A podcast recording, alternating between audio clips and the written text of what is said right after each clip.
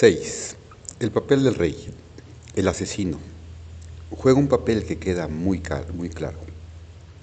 Se puede comparar con la extraña figura que en los misterios antiguos era llamada el morador en el umbral, que representa el karma no redimido de un hombre por el resultado de sus malos actos.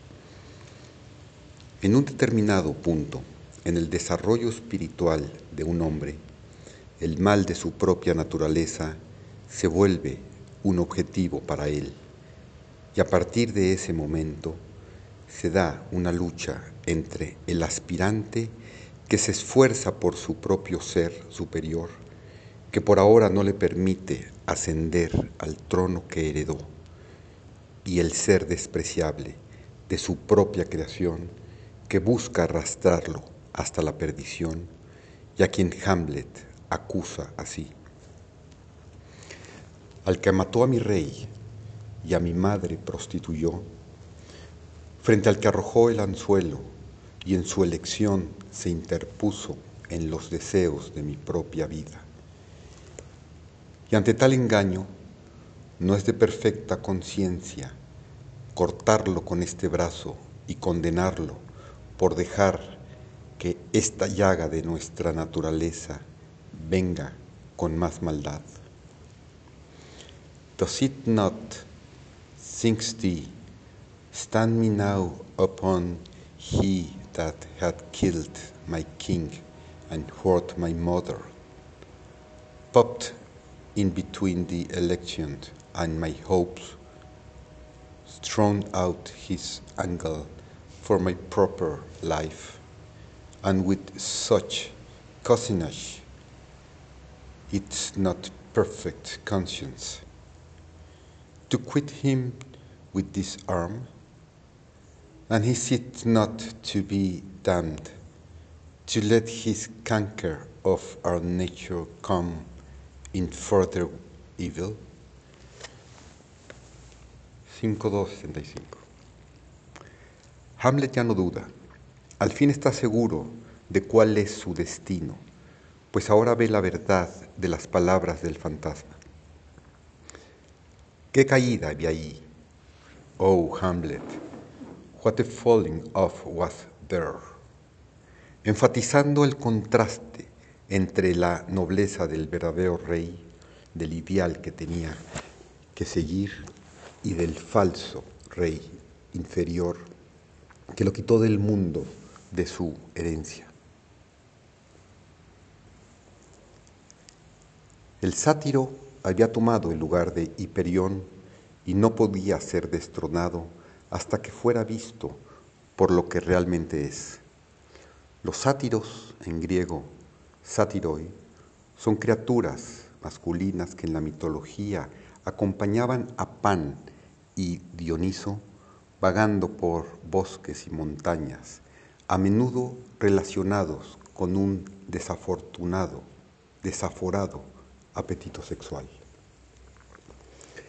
En la escena final, el nuevo Hamlet continúa en acción. Es susceptible a otra premonición. Tiene una corazonada. Todo su miedo a la muerte ha desaparecido y sus palabras son parecidas a las de Edgardo en el Rey Lear cuando dice, la preparación lo es todo. The readiness is all. Ahora sí ya está consciente de los diferentes niveles en sí mismo y busca separarse de su locura diciendo, si Hamlet se aleja a sí mismo, si cuando no es él mismo y ofende a Laertes, es que no lo hace Hamlet y por tanto lo niego. ¿Quién ofende entonces? Su locura. ¿O no es así? Fui de Hamlet su locura, la parte equivocada. Es ella el enemigo del pobre Hamlet. En esta audiencia, Señor, no le des a mi negación un sentido malintencionado. Libera lejos a tus más generosos pensamientos. Si disparé mi arco sobre la casa, fue a mi hermano a quien herí. If Hamlet from himself be taken away, and when he's not himself does wrong Laertes, then Hamlet does it not. Hamlet denies it. Who does it then? His madness. If it be so, Hamlet is of the faction that is wronged. His madness is poor Hamlet's enemy. Sir, in this audience, let my disclaiming from a purposed evil free me so far in your most generous thoughts that I have shot mine arrow o'er the house and hurt my brother. 5-2-42-50 El extraño clímax en donde Hamlet asesina a Claudio después de que lo ha herido mortalmente es difícil de interpretar, pues, por un lado, no sobrevive a su asesino y no llega a ascender al trono, pero por el otro logra asesinar a su ser falso, al morador en su umbral.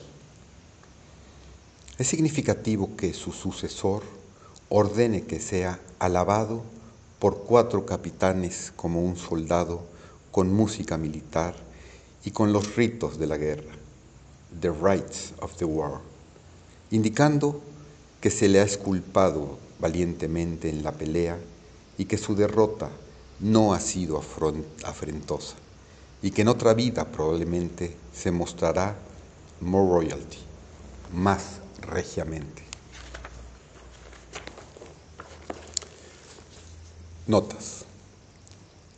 La leyenda de la hija del panadero. Había un tacaño panadero que no regalaba ni un mendrugo de pan y tenía una hija que era peor de tacaña que él. No solo roñosa, sino además sonreía socarronamente, adulaba a los ricos e insultaba a los pobres. Una hada disfrazada de mendiga un día entró a la panadería. El panadero no estaba y su hija, mirando a la mujer, se echó su bonito pelo hacia atrás y le preguntó qué quería. ¿Podría darme un poco de masa? pidió la mujer. ¿Masa? exclamó ella.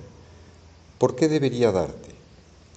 Si, te die, si le diera a cada persona que entra, no me quedaría nada, ¿no es cierto?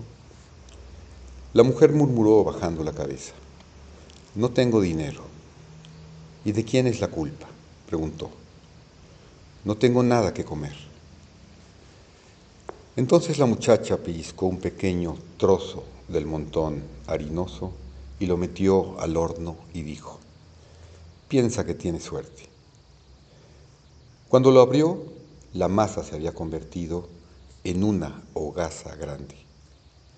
No voy a darte esa, si es eso lo que crees, dijo la muchacha. Volvió a pescar otro trozo más pequeño que el primero y lo metió en el horno debajo de sus propias hogazas. Este creció más todavía que el primero y por tanto exclamó, pero, ¿qué es esto? Esto sí que no. Volvió a echarse el pelo hacia atrás y arrancando con rabia un tercer pedazo más pequeño que un dedo pulgar, lo metió en el horno soltando un portazo. Para su sorpresa, al abrirlo, vio detrás de ella alada, quien ya sin disfraz se veía alta, blanca y resplandeciente. En el horno, el tercer pedazo era más grande que los otros dos. Al mirar sus ojos se abrieron redondos y muy grandes. ¿Por qué? dijo, volviéndose hacia el hada y le gritaba, ¿por qué? ¿Quién? Oh, uh, uh, oh. El hada le dijo, uh, oh, eso será todo lo que dirás a partir de hoy. La muchacha se encogió de miedo. Uh, oh, volvió a gritar. le dijo, este mundo te ha soportado ya demasiado tiempo, y a ti y a tus desprecios e insultos. Entonces levantó su varita y golpeó con ella el hombro derecho de la muchacha, y la hija del panadero se convirtió en búho. Salió volando por la puerta, ululando, y se internó en el bosque.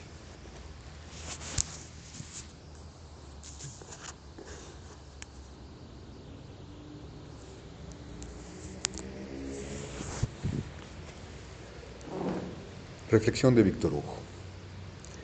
Hamlet es príncipe, pero rey imposible. Vive Hamlet tan fuera de todo que es incapaz de gobernar un pueblo, pero hace más que gobernar. Hamlet existe. Y aunque se suprimieran su familia, su país, su espectro y la aventura de Elsinor, sería un tipo solitario pero extraordinariamente terrible. Prometeo, tendido sobre el Cáucaso, es la tragedia gigantesca de una ferocidad sin ejemplo. Sufre el antiguo suplicio llamado de la extensión, del cual se pudo librar Cartuche por causa de una hernia. Solo que para Prometeo, el potro es una montaña.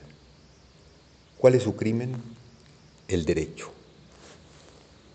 Calificar el derecho de crimen y la vida de rebelión es la eterna habilidad de los tiranos. Prometeo hizo en el Olimpo lo que Eva en el paraíso, apoderarse de un poco de ciencia.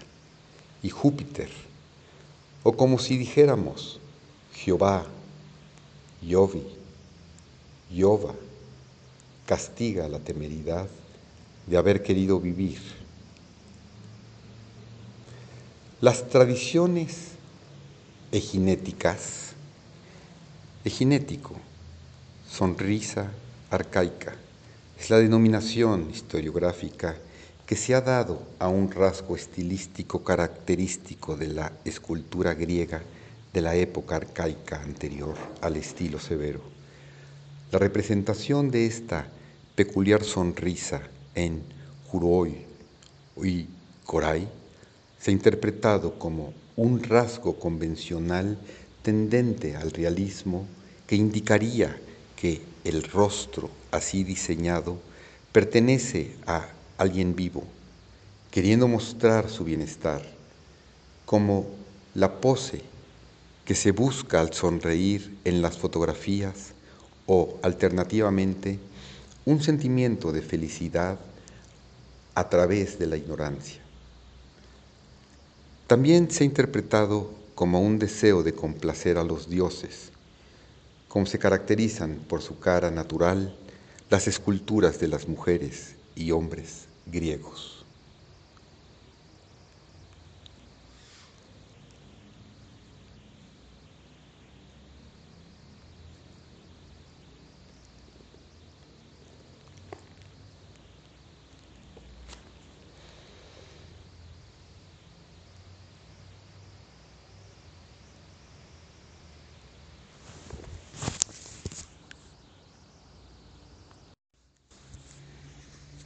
Las tradiciones eginéticas que localizan a Júpiter le quitan la impersonalidad cósmica del Jehová del Génesis.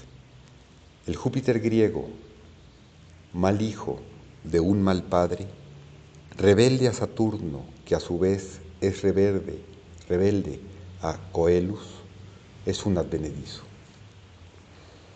Los titanes constituyen una especie de rama primogénita que tiene legitimistas como Esquilo, vengador de Prometeo, que representa el derecho vencido.